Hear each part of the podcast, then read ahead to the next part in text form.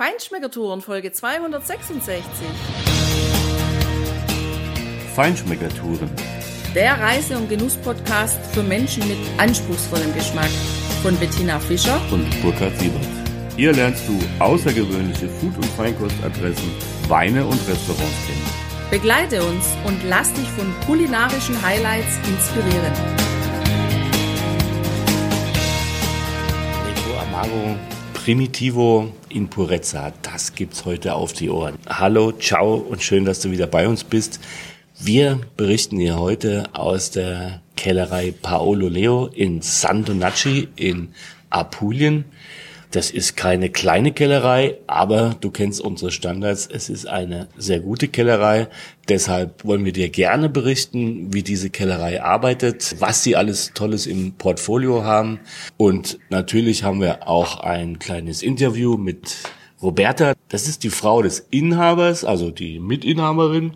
Und natürlich wirst du am Ende auch eine kleine Verkostung von ein paar Flagship-Weinen dieser Kellerei hören. Und jetzt geht's los. Viel Spaß dabei. Wir sind natürlich gerade wieder zum richtigen Zeitpunkt hier angekommen. Die sind immer noch mitten in der Vendemmia, also in der Lese. Und hier ist es ziemlich umtriebig in dieser großen Kellerei, wo die Edelstahltanks im Freien stehen und trotzdem extrem gut gekühlt sind, weil sie eine geniale Technik entwickelt haben der Marco, der führt uns hier jetzt mal durch den technischen Teil der Kellerei und zeigt uns, wie von der Traubenlese, wie jetzt hier die Trauben reingeschüttet werden, gepresst werden, ganz schnell über das installierte Rohrsystem weiter transportiert werden in die großen Tanks und zwar gerade so, damit wenig Oxidation stattfindet, so dass quasi die frisch gewaschenen, gepressten Trauben ganz schnell übers Rohrleitungssystem in diesen Tanks landen und später natürlich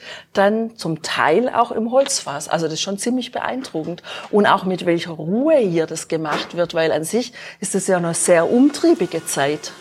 Ja, Hightech ist hier wirklich angesagt. Das finde ich aber auch gut, weil natürlich damit auch wirklich die absolut perfekte und schonendste Verarbeitung der Reben beziehungsweise der Trauben und der, am Ende auch des Weines damit gewährleistet ist, wie du schon gesagt hast, Tina. Ab der Aufschüttrampe ist im Prinzip null Kontakt mehr mit Sauerstoff. Selbst die Flaschenabfüllanlage ist absolut hocheffizient. Da ist im Prinzip ganz wenig noch Handarbeit. Eigentlich ist alles vollautomatisch und natürlich auf absolute Reinheit und Sauberkeit ausgestellt. Eine super Qualitätskontrolle. Hier geht keine einzige Flasche raus, die auch nur den geringsten kleinen Fehler haben könnte. Und ich finde das toll, wenn man von vorne bis hinten wirklich mit dem Produkt äh, Wein so sorgfältig umgeht, so ja technisch, aber liebevoll umgeht, um wirklich einen, ein Top-Resultat dann im Glas zu haben. Ja, Qualität spielt hier eine absolute Rolle und ich meine, das zeigt sich ja auch in all den Preisen, was diese Kellerei für ihre Weine abräumt und das finde ich ist schon eine echt starke Leistung, wenn man mal überlegt, was für eine große Range diese Kellerei produziert. Also die haben ja schon enorm viele Weine auch in diesem wunderschönen Verkostungsraum, den Sie hier so liebevoll angelegt haben, der nämlich direkt hinter dem Barrikfasslager und dem großen Fasslager ist, ja. Das ist richtig schön. Das erwartet man erst gar nicht, weil man ja vorne diese Barrikfässer sieht und die großen Fässer mit den 500 Litern drin und dann wird man einfach weitergeführt und es öffnet sich eine Tür und dann findet man ringsum in diesem großen viereckigen Raum aus schwarz, also schwarzem Metall, wie soll ich denn das beschreiben? So ein Flaschenlager, ja, wo die Flaschen liegen, aber auch gestellt sind, präsentiert sind. Dann wieder so ein paar alte ähm, Utensilien, die sie über die Jahrzehnte oder fast gar Jahrhunderte, kann man auch sagen, aufbewahrt haben und ausgestellt haben. Und mittendrin liegt auf einem großen Tisch drei große Glasflaschen, aber Glasflaschen der ganz besonderen Art. Die sehen nämlich aus, als ob sie ausgepresst wurden, ganz flach gedrückt wurden, so wie wenn man eine Senftube so richtig flach drückt, so dass hinten noch ein bisschen was absteht und vorne eigentlich nur noch der, ja, der Ausguss der Flasche zu sehen ist. Und das nutzen die dann als Kunst. Also das haben sie sich überlegt. Man könnte ja mit den Flaschen auch noch was anderes machen. Und darauf lassen sich dann halt wunderbar solche Piattis anrichten, ja, wo man ein bisschen Käse drauflegt oder auch ein bisschen Salami oder so, wie wir es hier jetzt im Verkostungsraum haben. Hier liegen dann helle Tarallis drauf und allein der optische Unterschied ist schon echt klasse. Also ja, hier zeigt sich auch wieder, dass diese Kellerei nicht nur technisch wirklich auf dem absoluten Top-Level ist, sondern auch künstlerisch wirklich was anzufangen weiß mit dem Thema Wein. Ja, das ist hier von den Dimensionen tatsächlich der krasse Gegensatz, weil wir sitzen nämlich in den Anfängen, in der Wurzel der Kellerei selber, in einem wunderschönen Raum mit diesen hohen Gewölbedecken und den entsprechenden Säulen und hier hat früher die Weinproduktion stattgefunden. Hier stehen große Zementbottische oder das waren damals Zementbottische. Heute sind da große Fenster drin und diese Zementbottische sind begehbar und das finde ich eine ganz super charmante Idee weil hier bewahren sie quasi so ein bisschen ihre Schätze und zwar auch die aus der Historie auf. Wenn du da durchgehst und Marco hat uns durchgeführt und uns zu allen Weinen auch erklärt, was es ist, äh, was der Wein ist und wie die Entwicklung eben auch der Etiketten waren, weil die sind dort alle ausgestellt. Teilweise haben sich die Etiketten sehr deutlich verändert. Beim Flagship-Wein dem Orfeo ist das Etikett also nur ganz minimal immer so ein bisschen angepasst worden. Das ist unheimlich interessant, ganz tolle Idee, super schön eingerichtet und ja, also von diesen Anfängen der Kellerei, wo die erste Produktion aus 6000 Flaschen bestanden hat, zu der heutigen Dimension, die 5 Millionen Flaschen Produktion im Jahr hier wirklich stemmt, das ist wirklich eine richtige Ansage, eine tolle Entwicklung, die die Kellerei genommen hat. Und ja, jetzt sind wir gespannt äh, auf das Gespräch natürlich auch mit Roberta und natürlich auch auf die Weine. Ja, da kann ich aber schon mal sagen und dir schon mal einen Mund wässrig machen. Also vor mir stehen zwei wunderbare Flaschen. Einmal ist es der Orfeo, der ja auch schon also gestalterisch vom Etikett und von der Flasche her also unheimlich schön aussieht, weil oben die Kapsel, die ist orange und das O ist auch orange und in der Mitte schwarz und dann ist mit weißer Schrift zieht sich dann durch das O der Orfeo und unten schön auf schwarzem Etikett mit goldener Schrift der Paolo Leo. Also ein sehr modernes Etikett, aber auch ein sehr puristisches Etikett. Darum bin ich wirklich gespannt auf diesen Wein. Und nebendran steht eine Flasche, da steht drauf Passo del Cardinale, Primitivo di Manduria. Das ist in einem hellen Etikett, da wird dieser Lecheser Sandstein, die Farbe wieder genommen, also auch, sagen wir mal, authentisch, die Natur, das Terroir, was das Terroir so hergibt, wird hier in den Etiketten auch mitverwendet. Und das ist eine klasse Sache, ja, und Jetzt sei einfach gespannt. Wir legen jetzt los. Wir fangen an. Wir freuen uns auf die ersten Tropfen dieser Weine und los geht's. Jetzt wird's natürlich total spannend, weil jetzt sitzt die Roberta bei uns und die erzählt uns jetzt gleich die ganze Geschichte der Kellerei vom Anfang bis zum Ende und so wie sie schon grinst, so schelmisch grinst, glaube ich, es wird eine schöne Geschichte, die sie uns erzählen kann. Ja, ciao Roberta. Ciao. Danke, danke, dass du Zeit für uns hast. Grazie che hai tempo per noi. Grazie a voi per la, l'opportunità. Grazie. Grazie.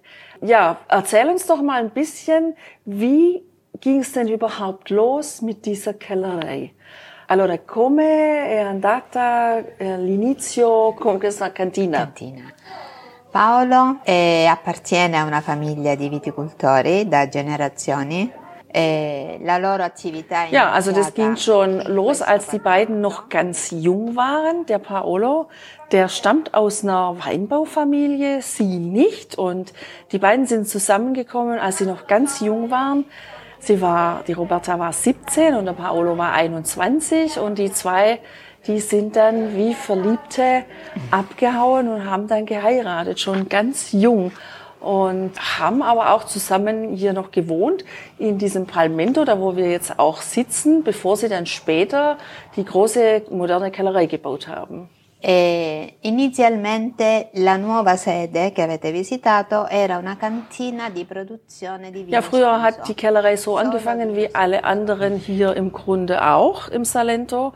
Sie waren diejenigen, die den Wein gemacht haben, gepresst haben und dann offen verkauft haben, sowohl für die Menschen, die hier leben, die konnten da, wie es auch heute noch üblich ist, kannst du ja mit deinen eigenen Behältern kommen oder du kannst die Behälter dort kaufen und dann kannst du den Sfuso, also den offenen Wein, dir abfüllen lassen und das meistens zu relativ wenig Geld. So hat auch diese Kellerei begonnen. Und die Weine wurden dann eben auch in den Norden von Italien und noch woanders hin verkauft, um ja, den anderen Weinen in anderen Regionen mehr Farbe, mehr Geschmacksvolumen zu verleihen. Und im Jahr 1999 hat sich dann die Kellerei entschlossen, erstmals die eigenen Flaschen abzufüllen, um ein eigenes Label zu kreieren, um auch zu zeigen, wir können mehr als nur der Farbgeber für die anderen Weine zu sein.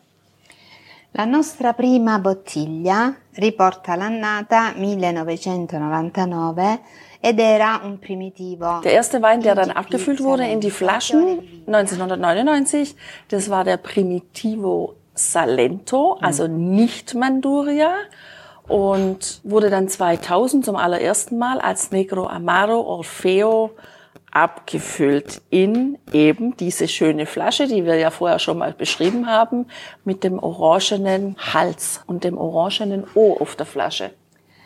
Pian piano la nostra produzione è aumentata fino ad arrivare alla produzione eh, 2020.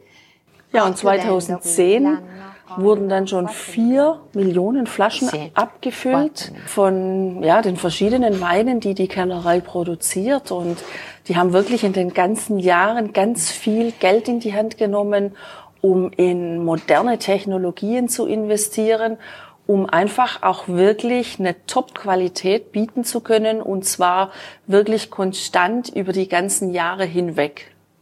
Due anni fa la, l'azienda Paolo Leo ha, acquisa, ha acquisito un'altra cantina nel territorio del primitivo di Manduria, DOP.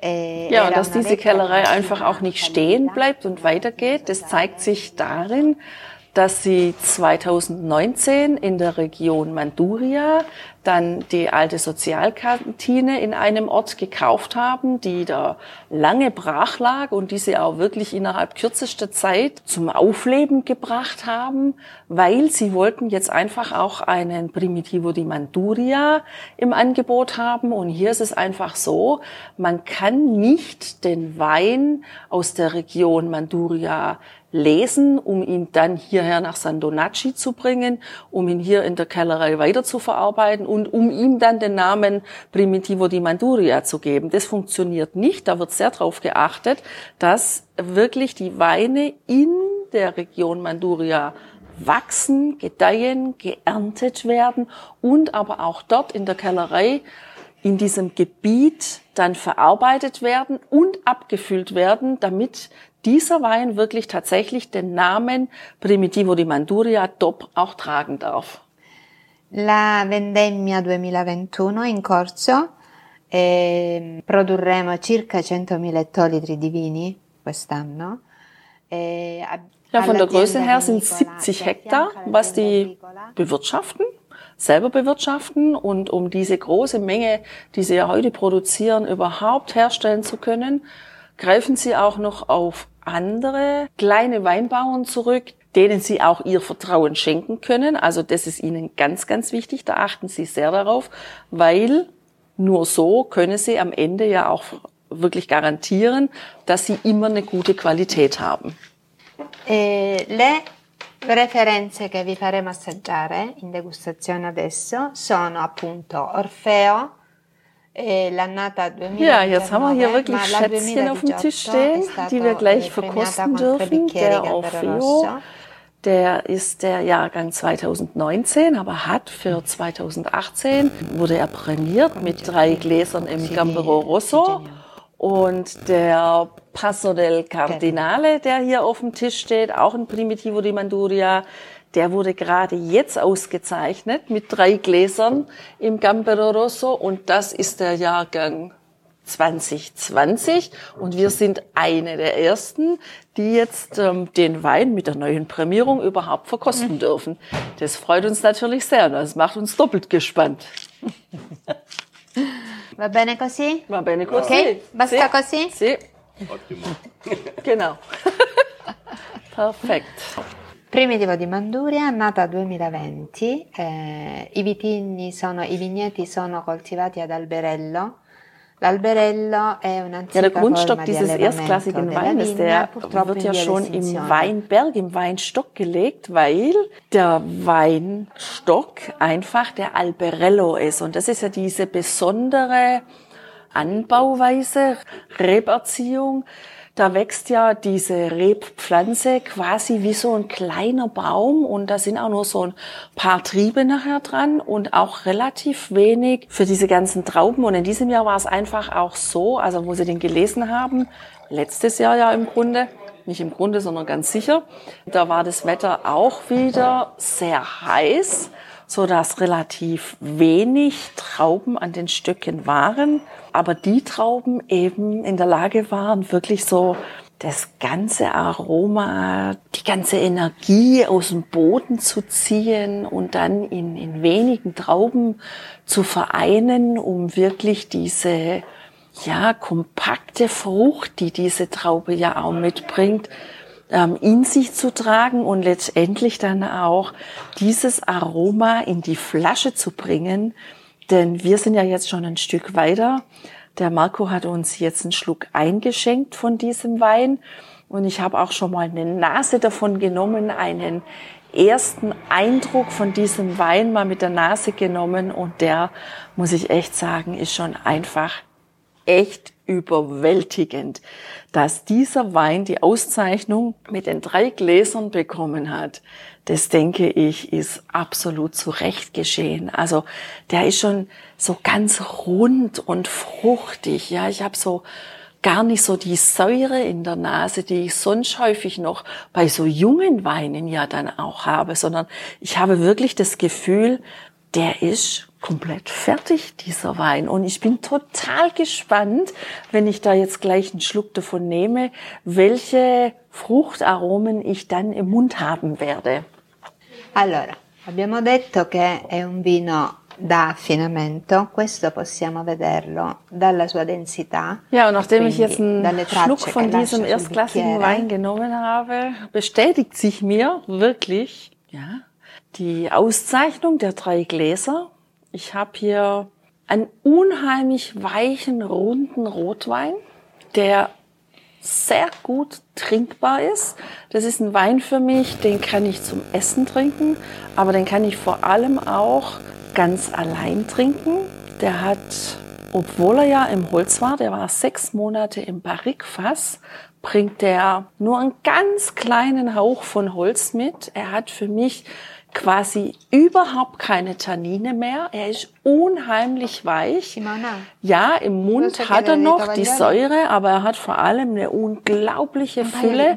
Es ist jetzt schon wirklich gute fünf Minuten her, dass ich den allerersten Schluck dieses Weines genommen habe. Und ich habe immer noch den ganzen Mund voll Aromen von Präsenz von diesem Wein.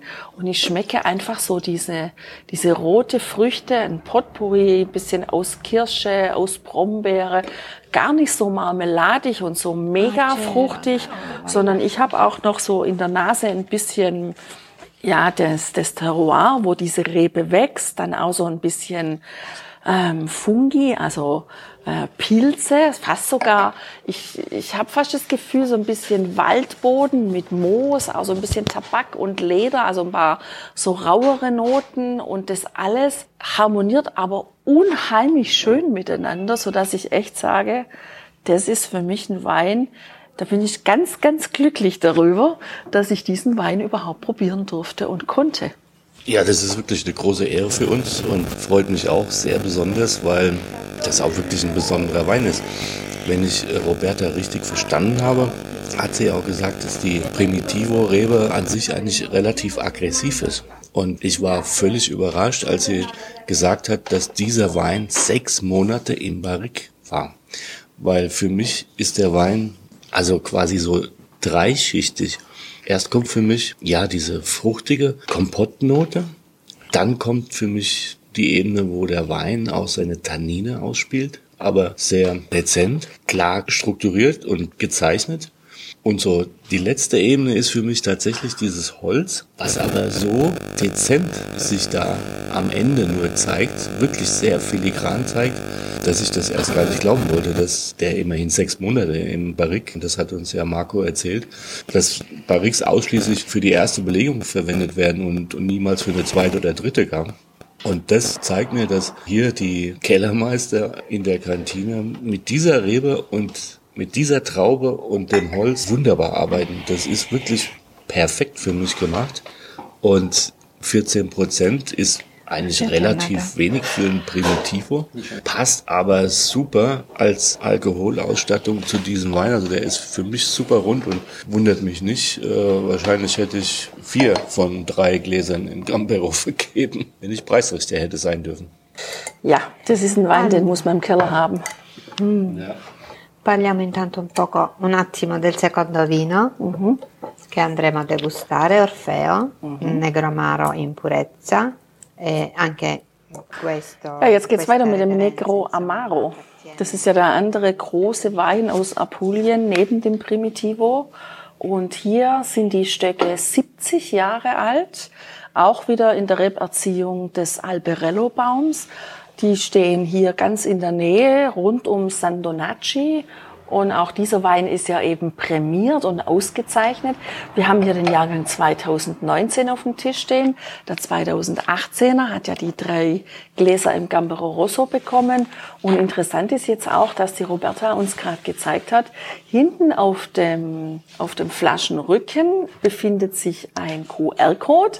Das heißt, wenn du mal so eine Flasche in die Hand bekommst, dann kannst du das einfach mit deinem Telefon abscannen und dann ja, kommst du zur kompletten Geschichte dieses Weines. Und das finde ich total spannend und auch schön. Ich weiß jetzt nicht, ob diese Weine hm, auch irgendwo im Supermarkt zu bekommen sind, aber selbst wenn nicht, weil da ist es immer eine gute Sache, finde ich, wenn dann so ein QR-Code drauf ist, wenn ich ein bisschen mehr über den Wein erfahre, denn sonst bin ich ja leider in der Lage, nach Etikett zu kaufen. Und nach Etikett zu kaufen ist immer schwierig. Aber ich finde das auch deshalb eine schöne Sache, weil dieser Wein mit Sicherheit in Restaurants auch in Deutschland verkauft wird und zu haben ist. Und wenn du da dann mal eine Flasche hast und die steht dann auf dem Tisch und du möchtest mehr drüber erfahren und vielleicht auch so mit deinen Freunden oder Bekannten, mit denen du am Tisch sitzt, über die Weine zu philosophieren, dann nimmst du einfach dein Telefon und schon bist du im Grund mitten im Salento, mitten in der Kellerei. Das ist großartig. E che vi voglio dire ancora dell'Orfeo? È la nostra questa etichetta non è mai cambiata in realtà. Allora, per tanti anni. Ja, das ist ja jetzt auch eine ganz spannende Geschichte zu dem Etikett vom Orfeo, auf dem ja eben dieses orangene O ist, das in der Mitte eben schwarz ausgefüllt ist. Das ist ein relativ puristisches Etikett. Das hat ähm, Roberta überhaupt nicht gefallen, als der Paolo ähm, das gebracht hat, nach Hause gebracht hat und ihr gezeigt hat, dann hat sie gemeint, nee, also nur so ein O, das ist ja irgendwie, ja, also es hat ihr nicht gefallen, sie war überhaupt nicht einverstanden. Mittlerweile findet sie es genial. Warum? Weil dieses O sich überall eingeprägt hat und es hat sich auch ja nie wesentlich verändert über all die Jahre hinweg. Es ist so ein Erkennungsmerkmal und das wirst du sehen, wenn du mal auf unserem Blog bist und dir dieses O, dieses Etikett dann wirklich anschauen kannst. Das hat einen unglaublichen Wiedererkennungseffekt. Also ja, es fällt immer und überall auf und das meint sie auch beispielsweise, wenn dann zum Beispiel im Fernsehen dann so Essens- und Kochsendungen gezeigt werden und eben auch verschiedene Weine dazu verkostet werden. Dieses orangene O das fällt auf. Und ich finde, da hat sie echt recht. È un vino premiato sempre da sempre, quindi viene recensito nelle migliori guide, quattro grappoli ice, ripeto, tre bicchieri, Quindi diciamo che il nostro è uno Also dei nostri vini di punta, der cui siamo zwölf particolarmente Monate im affezionati. Barrikfass ausgebaut. Und auch hier interessanterweise, wenn ich jetzt mal so die Nase in dieses wirklich dunkelrote ähm, Glas mittlerweile stecke, dann habe ich schon den Hauch des Holzes in der Nase, aber auch hier wieder wunderschön eingebunden. Ich habe so ein bisschen die Vanille, ein bisschen auch so Toastnoten, so leichte Toastnoten. Dann so ein bisschen was Herbes, so einen, so einen kleinen Tick der Säure äh, habe ich in der Nase. Burkhard, was findest du noch? Ja, ganz klar Trüffel, Pilze, Waldboden. Also das hat er für mich sehr deutlich akzentuiert hier. Ein richtig toller Wein, der ziemlich komplex ist, sehr, sehr kräftig schon in der Nase erscheint und wenn man am Gaumen hat, ja, so ein schönes, sattes Mundgefühl. Trotzdem eine gewisse Eleganz immer noch, die er zeigt. Aber der ist schon sehr präsent, sehr rund, sehr breit, ein langer Hall, finde ich, hat er. Noch eine schöne Säure, muss ich sagen, die den Wein auch noch in ein paar Jahre tragen kann und äh, die natürlich für ein, ich habe gerade so eine Idee von einem Bistecca Fiorentina oder irgend sowas dabei vom Grill, schöne Rostaromen, bisschen Rosmarin drauf und dann diesen Wein dazu im Glas und nach dem Essen den Rest der Flasche zum Philosophieren. Also perfekter Abend wäre das. Absolut. Und was sich aber hier bei diesem Wein zeigt, ähm, ist, dass er wirklich Tannin auch noch mitbringt. Das hatte der andere so nicht. Der hat, so wie du ja auch gesagt hast, die Säure, aber er bringt auch noch ein sch- geschmeidiges Tannin mit, was sich wirklich geschmeidig im Gaumen zeigt und was sich so schön auch um die Zähne legt, ohne dass es irgendwie abstoßend wäre, sondern ganz im Gegenteil, was wirklich dazu führt, dass ich einen unheimlich langen Spaß an diesem Wein, an diesem einen Schluck auch haben kann. Und für mich persönlich jetzt mal ganz spannend, weil ich bin ja sonst zugegebenermaßen nicht so die Necro Amaro Freundin. Es ist nicht so meine Traube. Ich liebe ja viel, viel mehr diesen fruchtigen, wuchtigen Primitivo. Aber dieser Negro Amaro, das ist einer, wo ich sage, da bin ich froh und auch da bin ich wieder glücklich, dass ich den probieren konnte, dass ich jetzt auch mal noch einen anderen Eindruck von dieser Rebsorte gewinnen konnte. Ist vielleicht aber auch dem geschuldet, dass der, ähm, dass es wirklich sehr alte Rebstöcke sind und dass hier in dieser Kellerei einfach echt eine erstklassige Arbeit gemacht wird. Ja, das ist für mich auch ganz klar ein echt outstanding Negro Amaro. Der ist großes Kino. Va bene? Sie? Sono contenta. Allora, avete assaggiato due delle nostre referenze più importanti, dei nostri vini Also es gibt natürlich hier auch Weißweine. Ihr ja, Weißwein-Flaggschiffwein, möchte ich mal sagen, ist der Chardonnay, der auch im Holz ausgebaut wurde, der unheimlich cremig ist. So beschreibt ihn die Roberta. Und während sie den beschreibt, da strahlen ihre Augen, weil sie sagt dann einfach auch noch dazu, das wäre so ihr Weißwein überhaupt, den sie am allerliebsten trinkt. Nicht nur deshalb, weil es natürlich der eigene ist, sondern weil er ihr einfach wunderbar schmeckt. Es gibt auch noch einen einfacheren Chardonnay. Und sie haben angefangen, die alten autochthonen Rebsorten, die unweit von San Donacci wachsen, nämlich im Valle d'Itria, also bei Martina Franca, äh, Cisternino, Locorotondo. Locorotondo, der Minutolo, der Verdecca und der Bianco d'Alessano. Bianco d'Alessano. Da haben sie jetzt ähm, kleine Weinberge sozusagen gekauft, um diese alten autochthonen Rebsorten einmal natürlich zu pflegen und zu behalten, damit die auch nicht aussterben und auch um zu zeigen, dass dieses Terroir wirklich auch geeignet ist, nicht nur die sehr bekannten beiden Rotweinrebsorten zu zeigen, sondern eben auch diese ja, autochthonen weißen Rebsorten. Und die machen sie dann auch als Einzelrebsorte in die Flaschen und so kann man dieses ganze Spektrum Apuliens, was man so in der Weinflasche, weiß und rot und rosé auch haben kann, dann auch probieren. Ah, macht ihr auch einen Roséwein? Fate pure un vino rosé? Sì. Il Di vino Negro rosé- Amaro di Negro pre- ama- sia di negro amaro che di primitivo. Mm. Il vino rosé di Negro Amaro si chiama Gricia Rosé gibt's hier della natürlich auch und das ist interessant, weil die machen einmal einen Rosé aus Negro Amaro und einmal sogar aus dem Primitivo.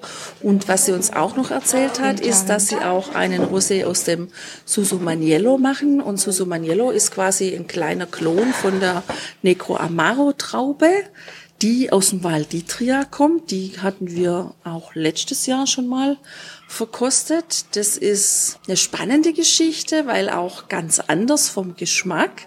Also wenn du hier in der Region bist und du hast die Möglichkeit, mal Weine zu probieren, dann rate ich dir wirklich, das mal zu tun, um einfach auch wirklich das Terroir, das andere, den anderen Geschmack von Apulien auch mal noch mitzuhaben. Ja, jetzt interessiert mich natürlich noch die Frage, wo kannst du dann die Weine überhaupt bekommen, wenn du jetzt gerade nicht im Apulien bist? Und die Frage stelle ich jetzt mal dem Marco und da bin ich mal gespannt, was der uns sagt. Allora Marco, dove si può trovare i vostri vini nell'estero, per esempio in Germania? Allora, tra i vari canali che, tra i vari, tra i vari canali che abbiamo.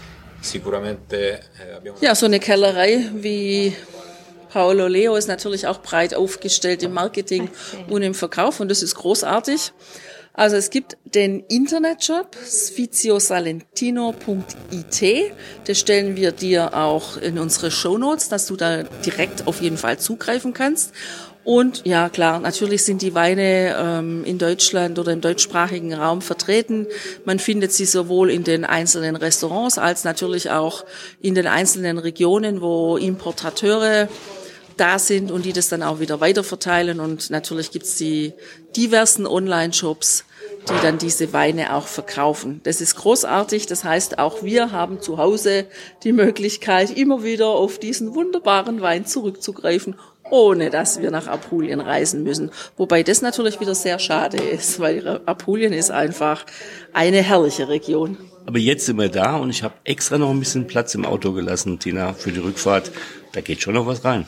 Wie gut, dass unser Plätzchen, wo eigentlich sich unser Cabrio-Dach reinlegt, gerade nicht so richtig funktioniert, was dir wirklich für ein paar Kisten Wein mehr Platz verschafft. Ja, eben. Aber das war ja auch der Plan. Deshalb habe ich es kaputt gemacht. Aha. Roberta, Marco, grazie per la spiegazione e per farci assaggiare i vostri buoni vini. È stato un grande piacere per noi e vi auguriamo tutto il bene. Grazie, grazie, a voi per averci concesso questa opportunità di raccontarci. Sempre ci piace raccontare la nostra storia, la nostra realtà. Na, das ist ja jetzt aber auch noch ein schönes Angebot, was wir jetzt oder was du vor allem jetzt bekommen hast. Also erstmal haben sie sich natürlich auch bedankt bei uns, dass sie die Möglichkeit hatten, hier ihre Geschichte zu erzählen, die Geschichte der Kellerei und der Familie und der Weine. Und wenn du im Salento bist und hier in der Gegend bist, dann hat mir Marco gerade gesagt, bist du ganz herzlich eingeladen, hier die Kellerei persönlich kennenzulernen und ja, die Weine vor Ort zu verkosten. Also ja, wenn du Lust hast, vielleicht ist es ja ein neues Reiseziel für dich, dann fahr doch einfach mal hierher und genieß diese wunderbare Gastfreundschaft und diese großartigen Aromen.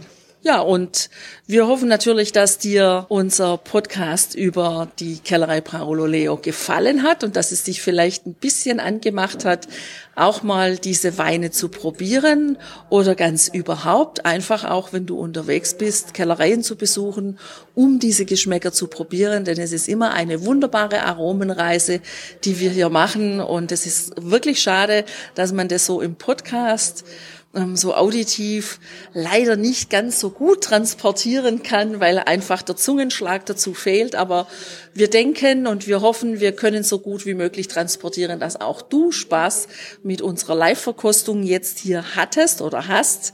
Denn wir hatten großartigen Spaß. Und deshalb wünschen wir dir, wie immer, alles Gute, alles Liebe und viele großartige Aromen im Glas, auf dem Teller und wo auch immer. Ciao. Ciao. Ciao! Ciao, arrivederci.